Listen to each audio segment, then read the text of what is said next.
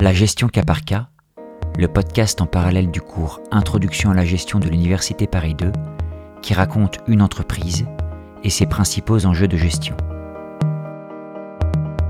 Cette semaine, épisode 1, Saint-Gobain, le passé renouvelé.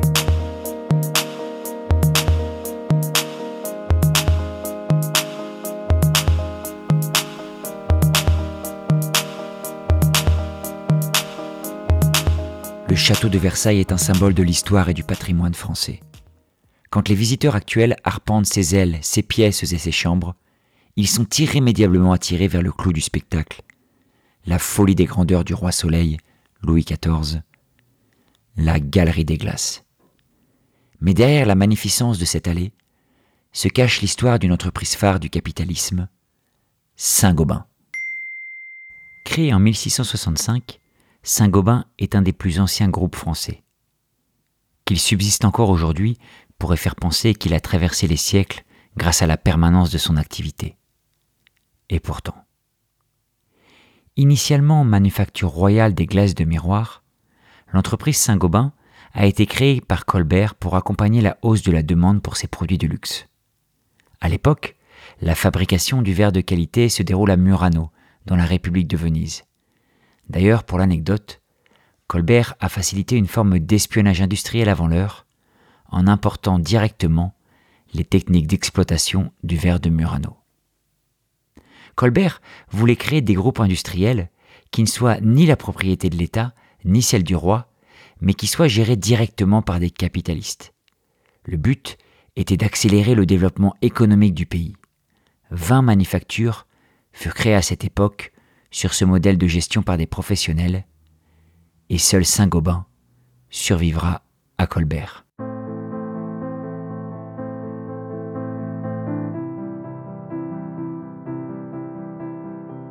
Le métier initial de Saint-Gobain est donc de fabriquer des glaces pour une clientèle aisée et fortunée.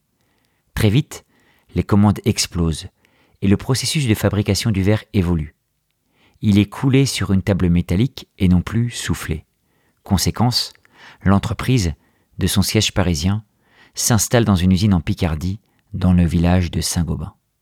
La révolution industrielle et l'explosion des grands travaux participent au développement de l'entreprise. Saint-Gobain développe son génie ingénieur dans l'association du verre avec des structures métalliques.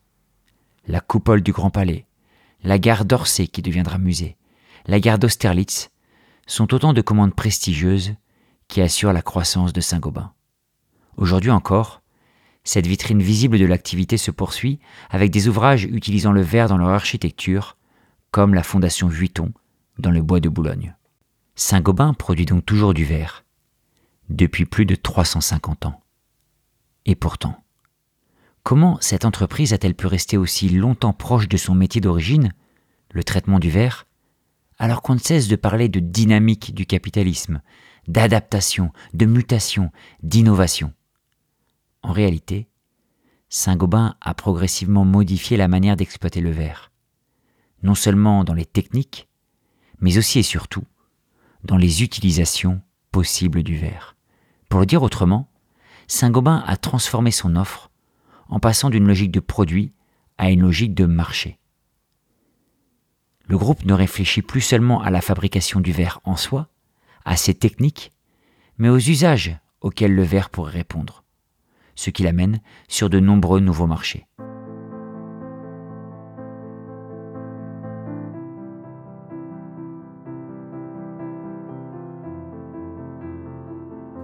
Nous l'avons vu, Saint-Gobain a réussi une extension de l'habitat de luxe vers les grandes commandes et les grands travaux. Cette extension des marchés du verre s'est poursuivie au cours du 19e et du 20e siècle vers les bouteilles et même l'optique. En réalité, Saint-Gobain ne se pense plus seulement comme un verrier, mais comme une entreprise dont les solutions peuvent accompagner le besoin de confort croissant de la population. Dans l'habitat, Saint-Gobain innove avec notamment la laine de verre, qui est un isolant régulant les températures et assurant ainsi le confort acoustique d'une maison ou d'un appartement.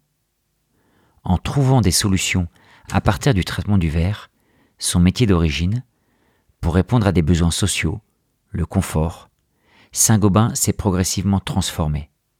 D'ailleurs, aujourd'hui, L'ambition du groupe, selon son PDG, Pierre-André de Chalandard, est d'être le leader mondial des habitats durables. Saint-Gobain propose des offres sur le marché de la construction à de nombreux entrepreneurs de travaux et possède même deux réseaux de magasins, Point P et La Paire, pour tester la pertinence de ses offres auprès d'un public de professionnels et de particuliers.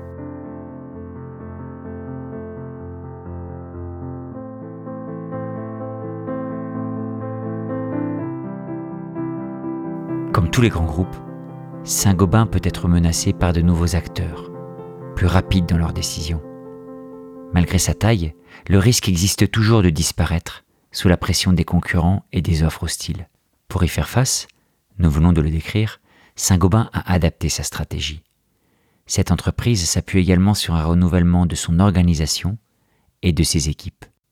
Au niveau de son organisation, Saint-Gobain est en réalité une galaxie organisée en de nombreuses filiales, des structures plus ou moins grosses, plus ou moins hiérarchiques, plus ou moins anciennes. Cette multiplicité permet une oscillation entre une centralisation garantissant la stabilité du groupe et une réactivité au soubresaut des marchés. Au niveau des hommes, Saint-Gobain a historiquement développé un lien fort avec les écoles d'ingénieurs, vivier de talent au service de la recherche et développement et de l'innovation.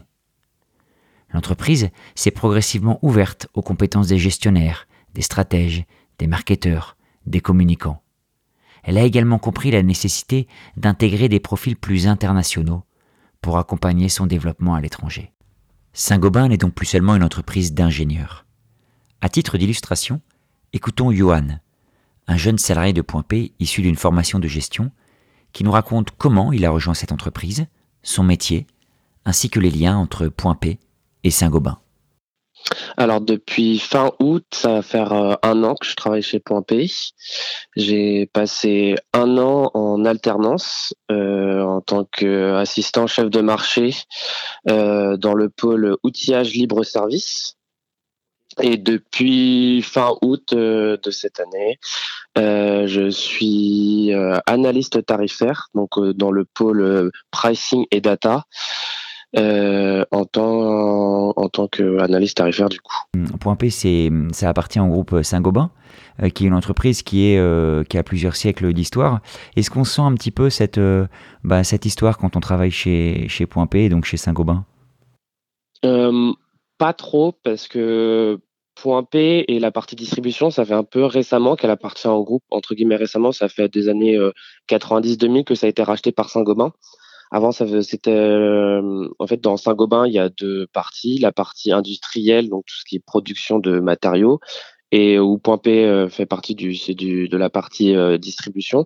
Et c'est assez récent ce, ce, cette filiale, donc on le ressent un petit peu parce qu'on est dans un environnement de travail, on travaille avec Saint-Gobain, donc on a toujours les, les valeurs de Saint-Gobain, etc. Mais pas vraiment, comme c'est une entité un peu à part et un peu jeune dans Saint-Gobain, donc on n'a pas autant le poids qu'une autre entreprise qui est euh, une grosse entreprise qui fait partie depuis toujours de Saint-Gobain. On l'a pas autant que, que, nous, Point P, en fait. En fait, euh, Saint-Gobain a toujours eu un siège à la Défense où il y avait toute la partie industrielle et euh, la partie distribution était dans ailleurs dans Paris 19e arrondissement. Et depuis mars, euh, on est tous euh, à peu près tous arrivés euh, dans une tour commune où on travaille tous au même endroit en fait à peu près. On a une partie, c'est séparé par des étages, mais mais on, on se côtoie un peu plus. Saint-Gobain est attaché à ses racines. L'entreprise est même perçue comme une école du capitalisme à la française. De nombreux grands patrons du CAC 40 y ont débuté ont fait leur classe. Tout en pérennisant cet ADN, Saint-Gobain épouse les changements historiques et sociaux, ainsi que ses propres évolutions stratégiques et son cap vers l'international. Depuis 1665, il ne reste donc plus grand-chose de la grande entreprise d'État productrice de verre, si ce n'est peut-être l'essentiel, une culture, des valeurs, une raison d'être, le passé est toujours renouvelé.